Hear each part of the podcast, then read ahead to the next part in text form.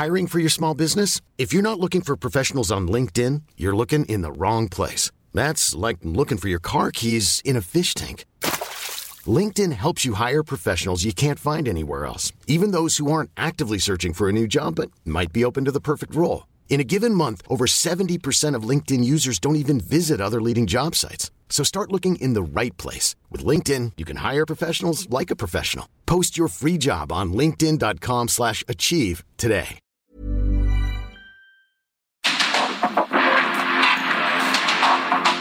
El mundo actual no se entendería sin la economía, las finanzas y los negocios. Acompaña a Mario Maldonado, el columnista de negocios más joven y objetivo del periodismo financiero en su programa. Bitácora de negocios. Arranca la 16 edición de Expo Franquicias Guadalajara 2022. No te lo puedes perder. 2 y 3 de septiembre en el recinto de los grandes eventos. Expo Guadalajara. Expo Franquicias regresa a Guadalajara, ciudad catalogada como la segunda de mayor emprendimiento de franquicias en todo el país. Renovada, innovadora e incluyente, reúne a grandes empresas y emprendedores para hacer los mejores negocios. Recuerda, los próximos 2 y 3 de septiembre en Expo Guadalajara, el recinto de los grandes eventos, te espera con los brazos abiertos. Hashtag EF Guadalajara. Regístrate en www.expofranquiciasguadalajara.com. No te la puedes perder.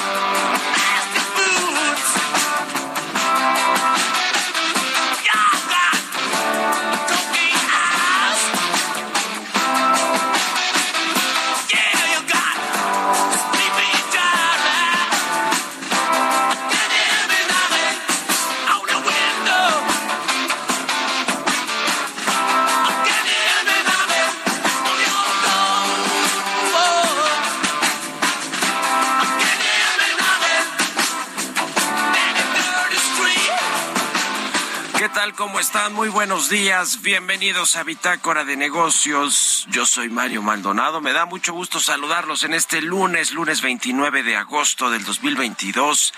Estamos transmitiendo en vivo como todos los días tempranito aquí en la cabina del Heraldo Radio. Muchas gracias por acompañarnos en punto de las seis de la mañana. Quienes nos escuchan en la Ciudad de México por la 98.5 de FM y en el Valle de México.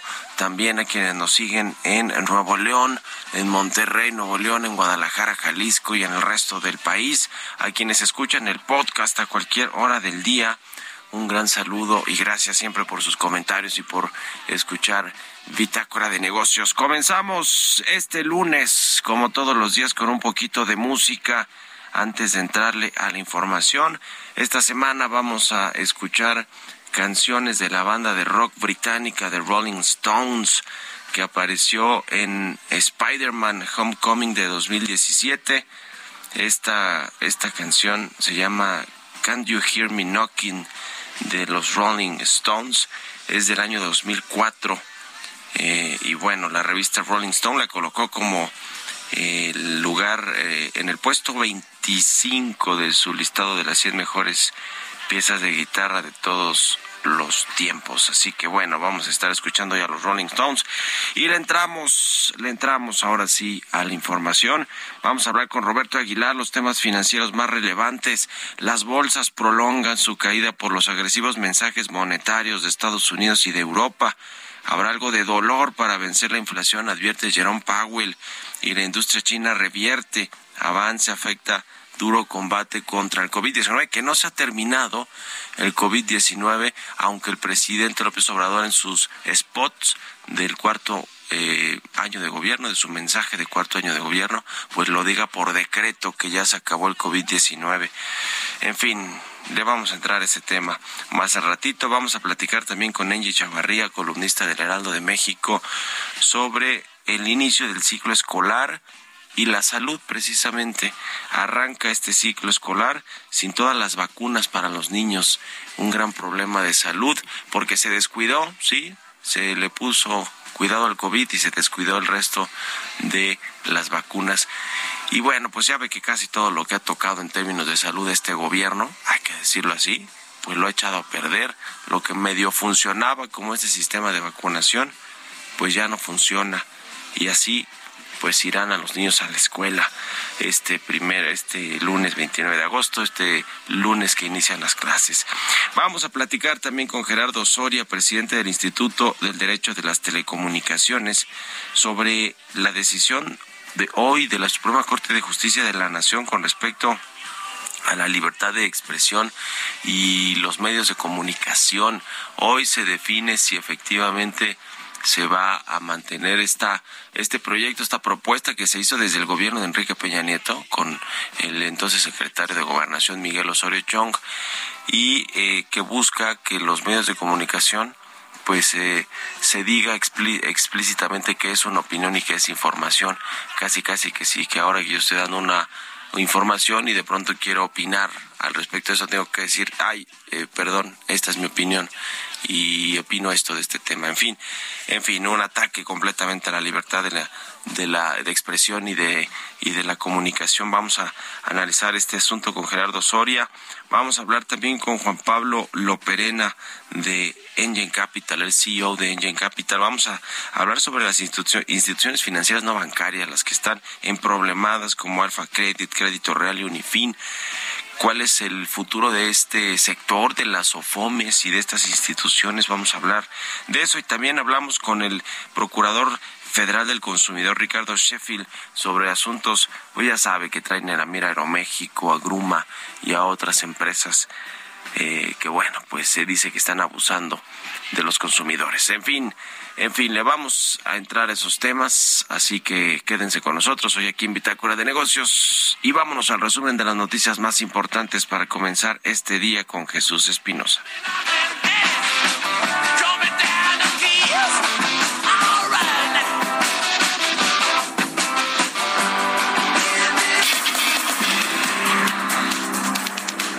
Datos del Departamento de Comercio señalaron que la inflación a 12 meses en Estados Unidos se moderó ligeramente en julio a 6.3% contra 6.8% en junio. Sin contar los precios volátiles de energía y alimentación, la inflación se ubicó en julio en 4.6% contra 4.8% del mes anterior.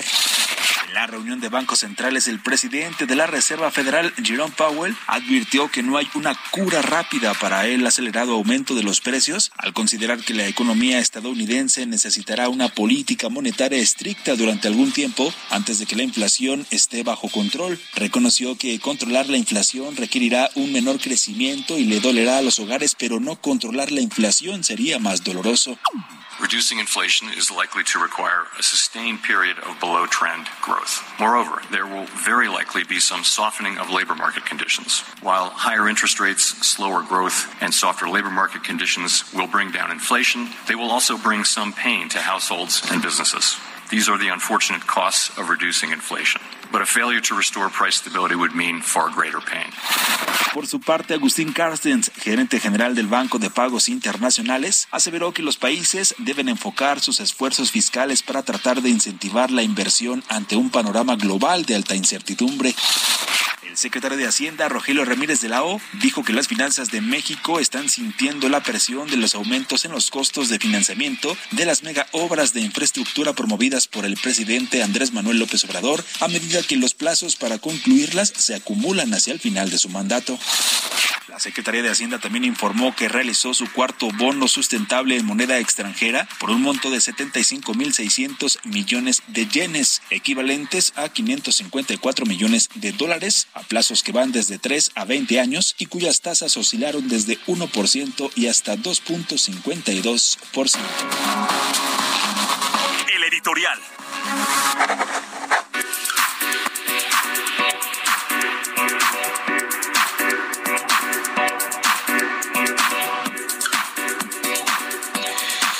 Pues el presidente López Obrador va a eh, tener esta semana el mensaje de su cuarto año de gobierno, precisamente será el jueves, cuando pues dé a conocer lo que él considera son los logros de su administración en este cuarto año de gobierno. Y bueno, ya comenzaron a circular varios spots que seguramente han escuchado o visto en la televisión, en la radio, en las redes sociales, que están bombardeando eh, los medios de comunicación, esos, algunos de esos que tanto aborrece el presidente López Obrador, pero que sí le funcionan cuando le funcionan para transmitir sus mensajes, sus mañaneras, sus spots de gobierno. Y bueno, pues eh, la verdad es que la, la mayoría de los spots están plagados de mentiras, o por decirlo menos, de verdades a medias. Eh, habla, el presidente de, mantiene este asunto de no somos iguales, eh, a los exenios o a los gobiernos anteriores, eh, es decir, se basa en la propaganda, que es lo que básicamente él junto con Epigmenio Ibarra y todos los propagandistas, Epigmenio Ibarra es el que le hace, por cierto, los spots y los videos eh, de propaganda al presidente López Obrador, y pues lo, lo, lo, que importa más allá de la propaganda que, que, que ya conocemos al presidente López Obrador es un interno candidato que solo se enfoca en temas de política electoral, un muy mal gobernante en términos de ejecución de políticas públicas, pero el fondo, pues son lo que dicen los, los spots, ¿no? Por ejemplo, habla de la privatización de la salud, que ya pasó la pandemia y que ahora están dedicados a levantar el sistema de salud pública. Hoy la salud pública está peor que nunca. No hay vacunas, no hay medicamentos, no hay nada. Y eh, se rompió todo el sistema de compras, de distribución. No hay, eh, no hay vacunas ahora que le decía van a entrar los, los, regresar los niños a, las clases. Bueno, está el asunto de los proyectos de infraestructura, que ya ve lo que dijo el secretario de Hacienda, están presionando el presupuesto del próximo año, el sobrecosto, la inexperiencia, la corrupción del tren Maya y de la refinería de dos bocas. Eh, está el asunto del de, Seguro Popular, el INSABI, que tampoco han eh, tenido un, buena, un, buen desempeño, subejercicios en el sistema de salud. Las pensiones de los expresidentes, dice, ya no hay, ahora son pensiones para adultos mayores, pero en realidad estos, esto de quitar las pensiones a los expresidentes son centavos, lo que importa es el, el sobrecosto de 10 mil millones de dólares para, una, para un tren Maya y de 8 mil millones de dólares para una refinería. ¿Sabe cuánto dinero es eso? Y bueno, pues así se va con el AIFA, dice que el mejor aeropuerto de Latinoamérica y no tiene ni pasajeros ni vuelos. Eh, bueno, pues así llega el presidente a su cuarto año de gobierno con propaganda, mucha propaganda y pocos resultados. ¿O ustedes qué opinan? Escríbanme en Twitter, arroba Mario Mal y en la cuenta arroba Heraldo de México. Mario Maldonado en Bitácora de Negocios. Ya está Jesús Espinosa, nos tiene información importante. Adelante, Jesús. Mario, ¿cómo estás? Muy buenos días. Buenos días para todos. Así es, tenemos información importante esta mañana porque hay metas que se logran con decisión y también un poco de ayuda. Y si aún no sabes cómo elegir la mejor opción de un crédito, Citibanamex te ayuda a comparar eh, con opciones de pago a tu medida y con una tasa de interés preferencial para cumplir lo que traes en mente. Es muy sencillo, solamente hay que acudir a cualquiera de sus sucursales y pide que te expliquen las opciones de crédito que tienen para ti o puedes ingresar también a tus ofertas a través de la app Citibanamex móvil, condiciones en citibanamex.com. Consulta tu oferta, tasa anual fija o variable y plazo en ofertas para ti en Citibanamex móvil. CAT promedio 73.9% sin IVA calculado al 30 de marzo del 2022, vigencia 30 de septiembre del 2022, Mario. Así que es muy sencillo, solo tienen que eh, pues ingresar a su app de Citibanamex. Gracias. Economía y mercados. Roberto Aguilar ya está aquí en la cabina del Heraldo Radio. Mi querido Robert, buenos días. ¿Cómo estás, Mario? Me da mucho gusto saludarte a ti y a todos nuestros amigos. Pues vaya reacción de los mercados desde el viernes. Pues los mensajes de la política monetaria o sobre el futuro de la política monetaria de Estados Unidos y del Banco Central Europeo pues resultaron bastante duros y esto pues obviamente está avivando uno que haya más alzas eh, y que sean más prolongadas en el tiempo y también la amenaza de una recesión mundial por el combate justamente a la inflación que desde el punto de vista de los responsables de la política monetaria va a seguir alta por varios meses. Fíjate, la semana pasada el Standard Poor's acumuló una caída de 4.04%, el Nasdaq 9.51 y el Dow Jones 4.22 y la semana inicia con una caída de más de 1% en los futuros bursátiles justamente de Estados Unidos. La promesa del presidente de la Reserva Federal, Jerome Powell, de aplicar una política monetaria de dolor para contener la inflación, desvaneció las esperanzas de que el Banco Central estadounidense acuda al rescate de los mercados, como tantas veces ha sucedido en el pasado. Por su parte, Isabel Schnabel, miembro del Comité del Banco Central Europeo, transmitió un mensaje de similar dureza al advertir que los bancos centrales deben actuar con fuerza para combatir la inflación, incluso si eso arrastra a sus economías a la recesión. En respuesta, los mercados subieron sus apuestas del aumento de tasas de tres cuartos de punto. Fíjate, solamente en Europa, Mario, pasó de 24 a 75% el viernes. La probabilidad de que Europa eh, aplique el Banco Central Europeo aplique un aumento de tres cuartos de punto y en Estados Unidos ya lo tenemos en niveles de 73%, andaba en niveles de 60 y bueno, pues así es como apuestan los mercados y esto podría depender de las cifras de las nóminas, eh, justamente de las nóminas o del reporte laboral correspondiente a agosto que se va a conocer este viernes. Los analistas esperan un aumento moderado de 285 mil plazas tras el espectacular aumento de 528 mil plazas de trabajo que se eh, dieron a conocer justamente el mes de julio. También te comento que los resultados de las empresas industriales chinas se hundieron en julio ya que los nuevos recortes por el COVID lastraron la demanda y redujeron los márgenes de fabricación, mientras que la escasez de energía debido a las altas olas de calor amenazó la producción. En tanto, las autoridades de la ciudad de Shenzhen, en el sur de China, cerraron temporalmente el mayor mercado de productos electrónicos del mundo y suspendieron el servicio eh, justamente en 24 estaciones del metro en un intento de frenar un nuevo brote de COVID-19. También rápidamente te comento que, eh, bueno, pues el mundo debe seguir extrayendo petróleo y gas para mantener la civilización mientras se desarrolla fuentes de energía sostenibles. Esto lo dijo justamente hace unos momentos el fundador de Tesla en una conferencia en Noruega y el tipo de cambio cotizando en esos momentos en 20.09, una ganancia mensual de 1.2% y anual de 1.9%. Mira, el dólar en máximo de 20 años, pero así es como reacciona el tipo de cambio y la frase del día de hoy aunque unas tasas de interés más altas, un crecimiento más lento y unas condiciones de mercado laboral más débiles van a reducir la inflación, también supondrán cierto dolor para los hogares y también para las empresas. Frase que justamente dio a conocer el viernes Jerome Powell, presidente de la Reserva Federal.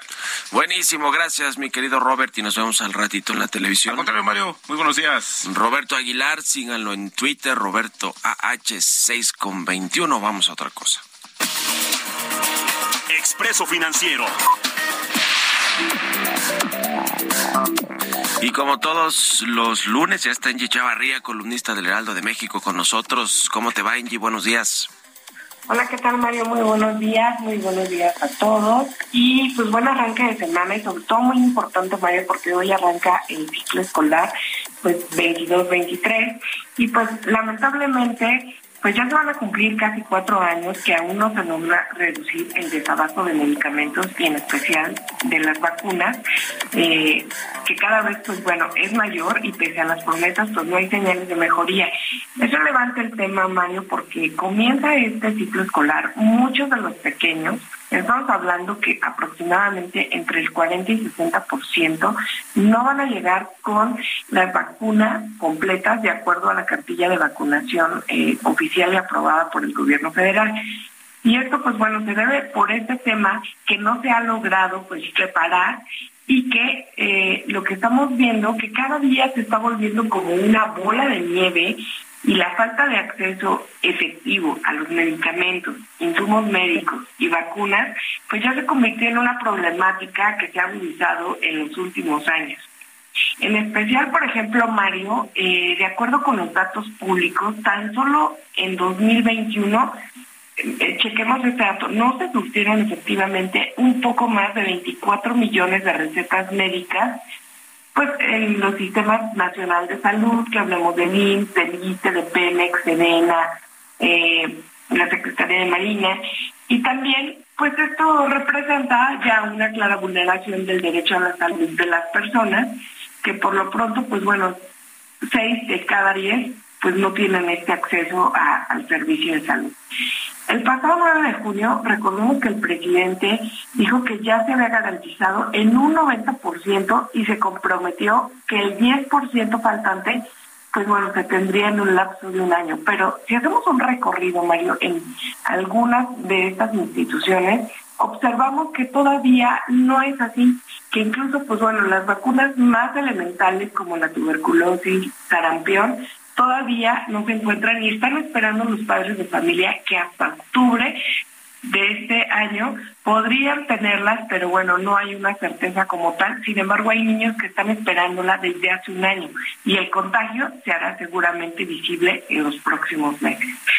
Y pues bueno, de cuánto el rezago hasta ahorita, hay algunas citas oficiales, eh, perdóname, extraoficiales, pues más del 25% de la demanda de los medicamentos no se ha surtido efectivamente. Y pues si esto lo llevamos, o cómo se encuentra la salud de los mexicanos, pues ya es un tema que nos debe preocupar severamente. Pues sí, la verdad es que a lo que sucedió con el COVID-19 y el aumento de muchas otras enfermedades o el descuido de eh, pues la prevención y de la aplicación de, de medicamentos para otros otras enfermedades pues se suma este asunto de las vacunas que parece que eso ya lo teníamos controlado y se descontroló también con el COVID-19 las vacunas tradicionales que se ponen cada año o cada cada cierto tiempo sobre todo a los niños y a los jóvenes. Y bueno pues ahora nos enfrentamos con esto. Ojalá ojalá que pues las los papás ahora sí que a nivel personal hayan tomado las previsiones eh, pues posibles pero pero como dice Senji no se no se ve nada fácil en fin gracias Senji Chavarría tus redes sociales Gracias, Mario. Pues por favor los invito a hablar más del tema a través de Twitter, arroba o a través de Instagram, arroba. Buenísimo, vámonos a la pausa, regresamos. Un momento continuamos con la información más relevante del mundo financiero en Bitácora de Negocios con Mario Maldonado. Regresamos.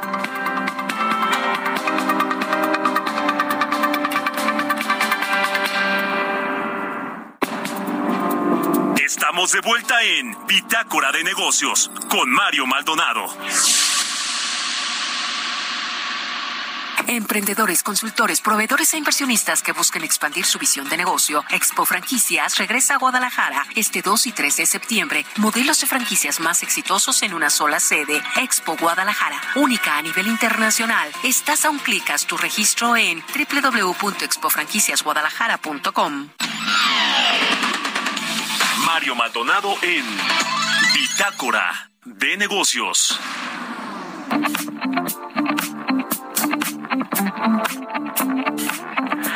Estamos de regreso aquí en Bitácora de Negocios, 6 de la mañana con 31 minutos. Vámonos, vámonos al segundo resumen de noticias con Jesús Espinosa. Hiring for your small business? If you're not looking for professionals on LinkedIn, you're looking in the wrong place. That's like looking for your car keys in a fish tank. LinkedIn helps you hire professionals you can't find anywhere else, even those who aren't actively searching for a new job but might be open to the perfect role. In a given month, over 70% of LinkedIn users don't even visit other leading job sites. So start looking in the right place. With LinkedIn, you can hire professionals like a professional. Post your free job on linkedin.com slash achieve today.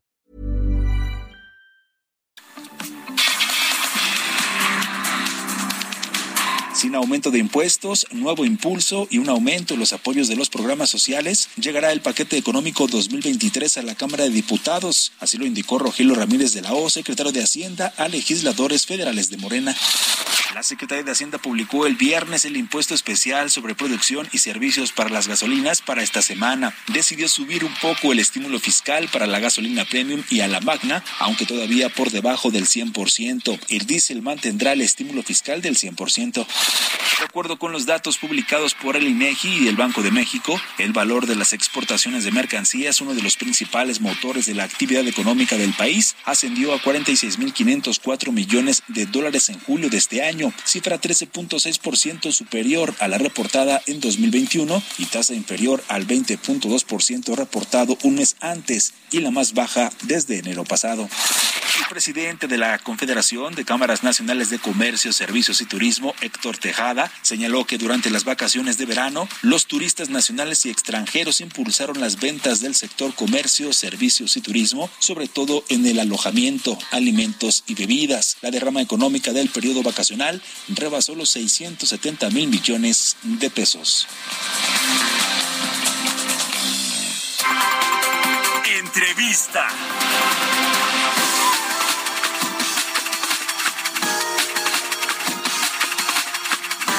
Pues hoy en la Suprema Corte de Justicia de la Nación se va a discutir este esta acción de inconstitucionalidad con respecto al tema de las audiencias, el derecho de las audiencias que eh, bueno pues eh, podría eh, o, que, o que buscaron controlar desde, desde, el sexenio pasado con este asunto de eh, discernir o de eh, ser muy, muy específicos en lo que es una opinión y lo que es información en todos eh, los noticieros como en este de, radio, de radiodifusoras y de, y de la televisión en México. Vamos a hablar de este tema con, ya le decía, con Gerardo Soria, presidente del Instituto del Derecho de las Telecomunicaciones, a quien me da mucho gusto saludar. ¿Cómo estás, Gerardo? Buenos días. ¿Qué tal, Mario? ¿Cómo estás? Buenos días. Pues muy relevante lo que se va a resolver hoy, ¿verdad? En la Corte. Tiene que resolverse hoy. Cuéntanos, por favor, este asunto de eh, la acción de inconstitucionalidad de esta Ley Federal de Telecomunicaciones y Radiodifusión. Pues muy relevante y muy grave. Eh, eh, en, en las negociaciones del Pacto por México se metió a la ley una, un catálogo de derechos de las audiencias y dentro de ese catálogo hay particularmente una obligación que es muy peligrosa. Es muy peligrosa porque hace pasar como un derecho de las audiencias, como un derecho abstracto de un ente indefinido, eh, la obligación de distinguir entre información y opinión. Y esto es muy peligroso porque nunca lo hacemos cuando hablamos. En el habla normal, eh, la gente normal siempre mezcla al mismo tiempo información y opinión. Este, por ponerte un ejemplo, tú puedes decir, eh, ¿cómo ve usted que hoy las bolsas volvieron a caer? Esto es muy grave, ¿en qué vamos a acabar? No? En la misma frase hay información y hay opinión. Sí. Este, y tú no puedes estar parando en cada momento para decir que una palabra es información y que la otra palabra es opinión. Simplemente así no hablamos y lo único que haríamos es dejar a la industria de la radio y la televisión eh, a manos de un grupo de tres funcionarios del Estado, del gobierno, que serían capaces de decidir si te sacan o no del aire. Porque junto con esta obligación está también eh, la atribución del gobierno de eh, ejercer una facultad tonta que estaba en la ley, pero que se quitó, de sacar eh, o, de ordenar la suspensión precautoria de transmisiones. Suspensión precautoria de transmisiones es un eufemismo para decir sacarte del aire. Sí.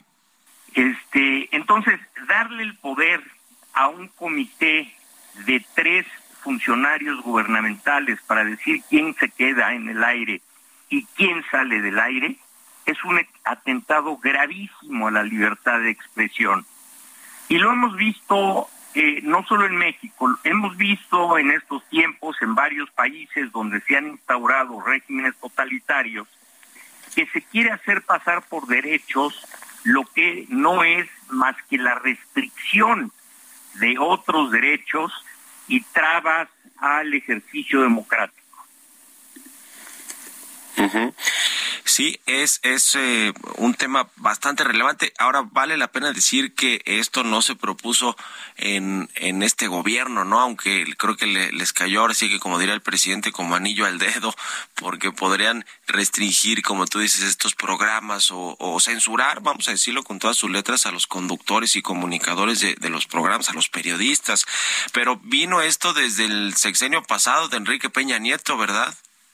Esto se metió en el Pacto por México y salió en la, eh, eh, se incorporó a la nueva Ley Federal de Telecomunicaciones y Radiodifusión de 2014, pero se modificó en 2017 para quitarle estos excesos que vulneraban la libertad de expresión. Contra esta modificación, el entonces PRD y una minoría de senadores eh, presentaron esta acción inconstitucional, eh, esta acción de inconstitucionalidad. Cabe mencionar que los que entonces estaban en el PRD y los que formaban esta minoría de senadores, pues casi todos están en Morena el día de hoy. Okay. Y los principales promotores de esta idea son funcionarios públicos que hoy están en los medios públicos. Sí, sí, sí. ¿Qué crees que va a suceder hoy en la Corte? ¿Cómo, cómo ves tú la, eh, pues la postura de los ministros que tendrán que resolver este asunto hoy, esta acción de inconstitucionalidad que hay que decir a esta ley de eh, que, se aprobó el, año pasado, que ya nos decías con el Pacto por México, pero que es importantísimo en lo que tiene que ver con el derecho de las audiencias? ¿Cómo crees que venga el sentido de los votos de los ministros del Pleno de la Corte? Mira, el proyecto no se mete a fondo, el proyecto resuelve que es inconstitucional por supuestos vicios en el proceso legislativo. Entonces, eh, sería conveniente que la Corte se metiera a estudiar a fondo esta contradicción entre un supuesto derecho de la audiencia y la libertad de expresión. Eh, todo parece indicar que se va a aprobar. Parece que hay los votos suficientes porque tenemos ya, ya sabemos cómo piensan cinco ministros de la primera sala que resolvieron un amparo en donde decían que era inconstitucional la reforma de 2017 y que se tenía que restaurar esta obligación de distinguir entre información y opinión. Así es que sabemos cómo, cómo opinan eh, cinco ministros, nos faltarían nada más tres más para que se pudiera declarar inconstitucional esto. Este, este amparo anterior lo promovieron los mismos personajes que hoy están en, en medios públicos. Ya. Bueno, pues estaremos muy muy pendientes de lo que se discuta hoy allí en la corte y las eh, pues las decisiones que se tomen y seguimos en contacto si nos permites, estimado Gerardo. Gracias y muy buenos días. Buenos días. Un abrazo. Es Gerardo Osorio, el presidente del Instituto del Derecho de las Telecomunicaciones. 640. Mario Maldonado en Bitácora de Negocios. Le platicaba que eh, conversamos con el Procurador Federal del Consumidor, Ricardo Sheffield, sobre varios temas importantes, lo que dijo sobre Aeroméxico y esta, estos retrasos que eh, pues eh, tiene esta aerolínea que dice Sheffield es la más impuntual y Aeroméxico le reviró diciendo que al revés, que es la aerolínea más puntual, pero también le ha entrado el tema de las tortillas, se ha criticado a Gruma y a otras empresas en general porque no han cumplido con el PASIC. No lo dice así tan frontal, pero lo dice entre líneas. Vamos a escuchar parte de lo que eh, conversamos con el Procurador Federal del Consumidor, Ricardo Sheffield. ¿Cómo está, procurador? Buenos días. Mario, muy buenos días, a tus órdenes. Muchas gracias. Pues la verdad es que generó eh, mucha eh, polémica, incluso también en la propia aerolínea, en Aeroméxico, esta eh, pues esta, este asunto de los retrasos. Ellos dicen que son muy puntuales. ¿Qué encontró? ¿Quién tiene los datos correctos? Porque parece ser que tanto la Profeco eh, y Aeroméxico no coinciden en la información, de procurador. Miren, como dicen en mi pueblo, nadie vende pan frío y, y, pues no vamos a esperar que, que, esa empresa salga y diga la verdad. Pero la verdad se la puedo exponer muy fácilmente, Mario, porque final, a final de cuentas nosotros tenemos la información de todas las líneas aéreas y nosotros recibimos las quejas y cada queja es formalizada por un consumidor, por una consumidora que no quedó satisfecho y que te puedo decir que sobre todo en el servicio de transportación aérea son muy pocos o somos muy pocos los que presentamos y formalizamos una queja. El año pasado, el 2021, Aeroméxico recibió 488 quejas por cancelaciones o demoras. Y en estos siete meses del año, eh, hasta julio, ha recibido 498. O sea, ya a esta altura superó el número de todo el año pasado. Ya te empieza a hablar de un problema. Además, el número total de quejas son el número uno en el país, Aeroméxico, está moviendo 10 millones de, de pasajeros y Volaris que está moviendo 20 millones de pasajeros, el doble de pasajeros, tiene menos de la mitad de las quejas acumuladas hasta ahora por, por estos motivos.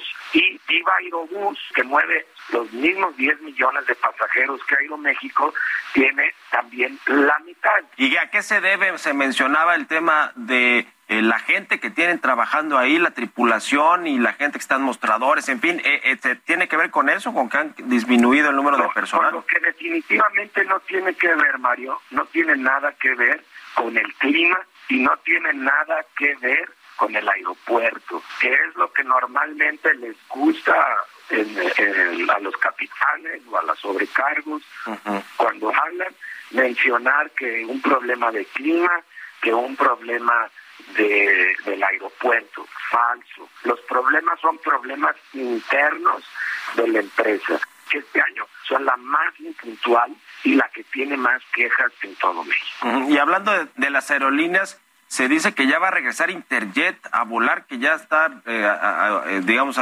acordando con el Servicio de Administración Tributaria el pago de los de los impuestos que adeuda, pero también hay quejas y demandas colectivas de, de los eh, de, los eh, usuarios de estas aerolíneas de Interjet, ¿no? Eh, ¿Sabe algo de esto, procurador? Nosotros tenemos eh, más de cinco mil pasajeros con quejas formalizadas en contra de Interjet que hasta el día de hoy no han tenido resolución y que aunque todavía el año pasado llegó a, a personarse un representante legal de Interjet, no se llegó a ningún tipo de acuerdo. Lo que estamos pidiendo es que se devuelva el monto pagado más una indemnización del 20%, que es lo que marca la ley. Pero hasta ahorita no han hecho nada.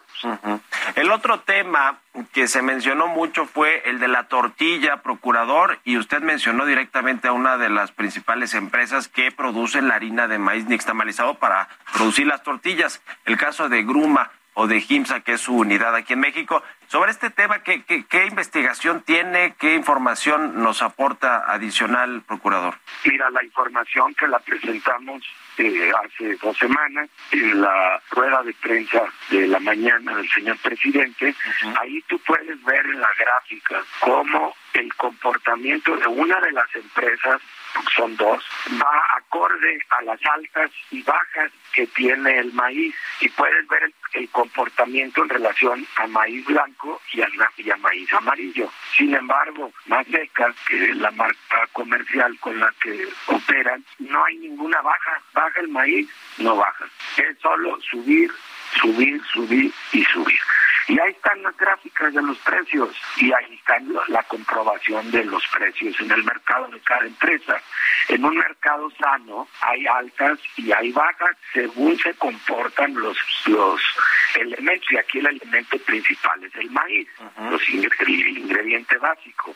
Entonces hay un comportamiento atípico de, de esta empresa y por el otro lado es la principal eh, proveedora de la tortillería. La tortilla la tienes en dos versiones, vamos a llamarla así, o tres. La artesanal, que, que no, no se monitorea, la de tortillería y la de supermercados. La de supermercados es la más económica y se ha mantenido no solo constante, sino que ha bajado su precio en las últimas semanas. La de tortillería cambia mucho según la zona del país, pero ha tenido un aumento constante, como también en las gráficas puedes ver que corresponde exactamente a los aumentos de Maseca. Y ya se está investigando esta compañía, han hablado con ellos, digo, ellos argumentan también que hay otros costos adicionales, ¿no? Incluido el de la inseguridad, eh, etcétera, eh, los costos de transporte. ¿Qué, qué, dice? ¿Ya hay una investigación formal? Mario, sí. Mario, hemos hablado con ellos, llevamos, llevo dos años y medio hablando con ellos, hemos tenido varias reuniones, hemos hecho una gran cantidad de requerimientos de, información y los hemos estado revisando a fondo. Por eso puedo decirte que su comportamiento es, por decirlo menos, atípico en el mercado y que es una de las principales causas de los aumentos injustificados que en algunas zonas del país han tenido tortillerías. Pues muy bien, muchas gracias, procurador. Seguimos en contacto, procurador Ricardo Sheffield. Buen día. A tus órdenes, Mario. Fuerte abrazo. Buen día. Emprendedores, consultores, proveedores e inversionistas, todos reunidos este 2 y 3 de septiembre en Expo Franquicias Guadalajara. Las franquicias más exitosas del mercado en una sola sede. Regístrate en www.expofranquiciasguadalajara.com y vive la experiencia. Hashtag Expo Franquicias Guadalajara 2022. Conferencias y más al registrarse. Historias empresariales.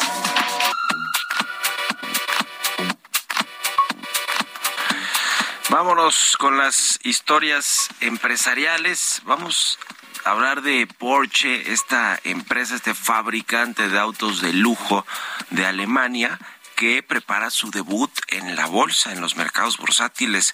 Esto pondría a prueba el atractivo para los inversionistas que tiene este grupo de automóviles, el más grande de Europa. Nos platica Giovanna Torres.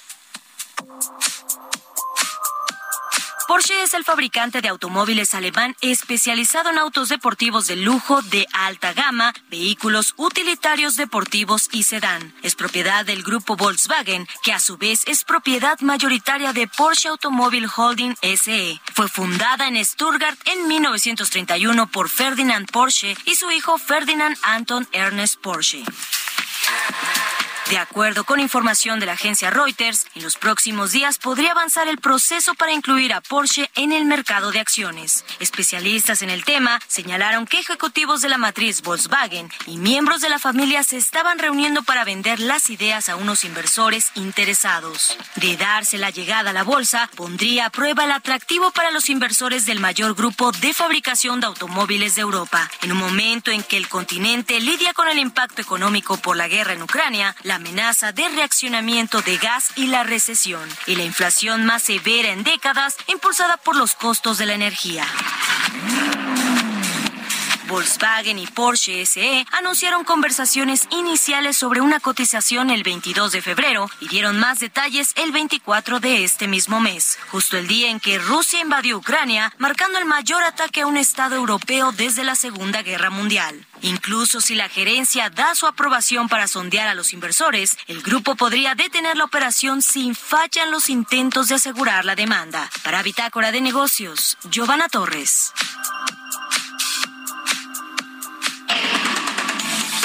Bitácora de negocios con Mario Maldonado. Oiga, pues aquí le hemos platicado sobre estas, eh, estos problemas en los que han caído instituciones financieras no bancarias o SOFOMES, como el caso de Crédito Real, de Unifin, de Alfa Credit. Y vamos a platicar de cómo está este sector con Juan Pablo Loperena, CEO de Engine Capital. ¿Cómo estás, Juan Pablo? Buenos días. Buenos días, Mario. ¿Cómo te va? Muy bien, muchas gracias. Bien, muchas gracias. ¿Cómo ves todo este asunto que eh, pues está sucediendo en este sector de las instituciones financieras no bancarias?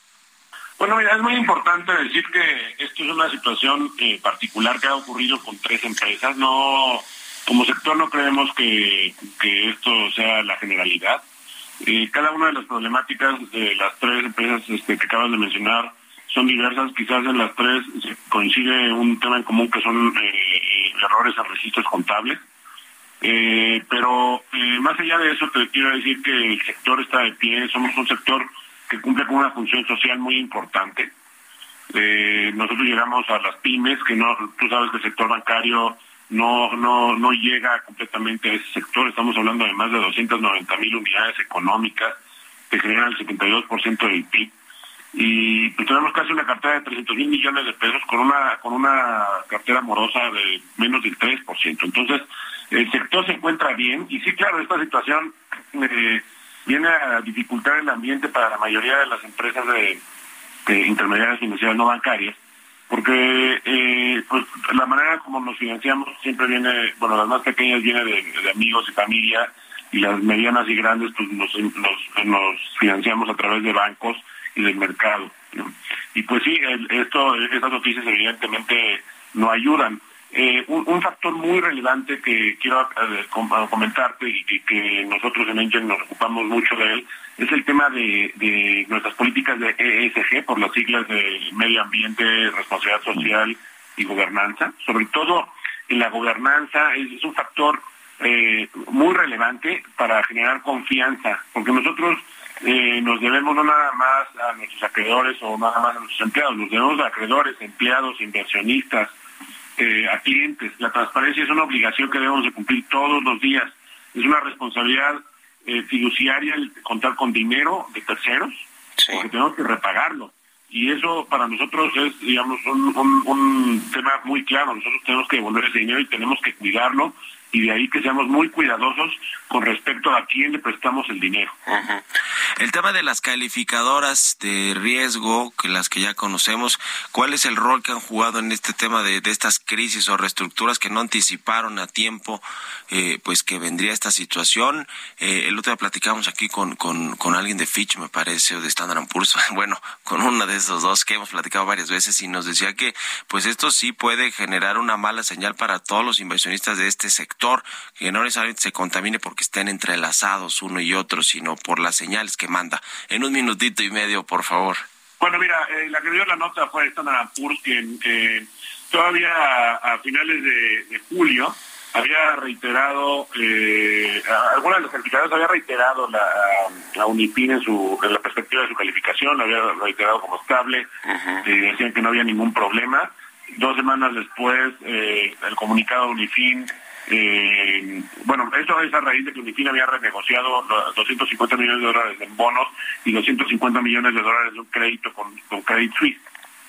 Eh, y dos semanas después, pues eh, emite Unifin el comunicado y entonces Standard Poor's decide eh, disminuir el máximo umbral con el cual califican las instituciones financieras no bancarias, baja, degradando la W, ¿no?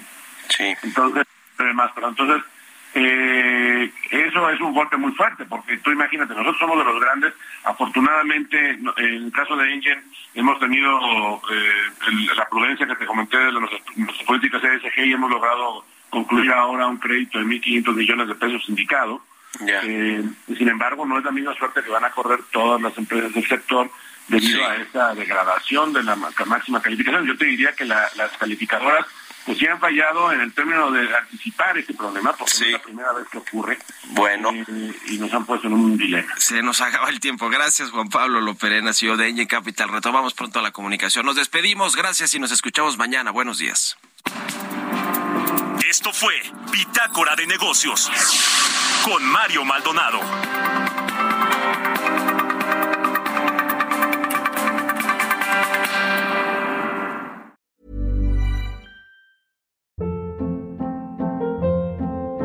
Hold up. What was that? Boring. No flavor. That was as bad as those leftovers you ate all week. Kiki Palmer here, and it's time to say hello to something fresh and guilt-free. Hello Fresh. Jazz up dinner with pecan-crusted chicken or garlic butter shrimp scampi. Now that's music to my mouth. Hello Fresh. Let's get this dinner party started. Discover all the delicious possibilities at hellofresh.com.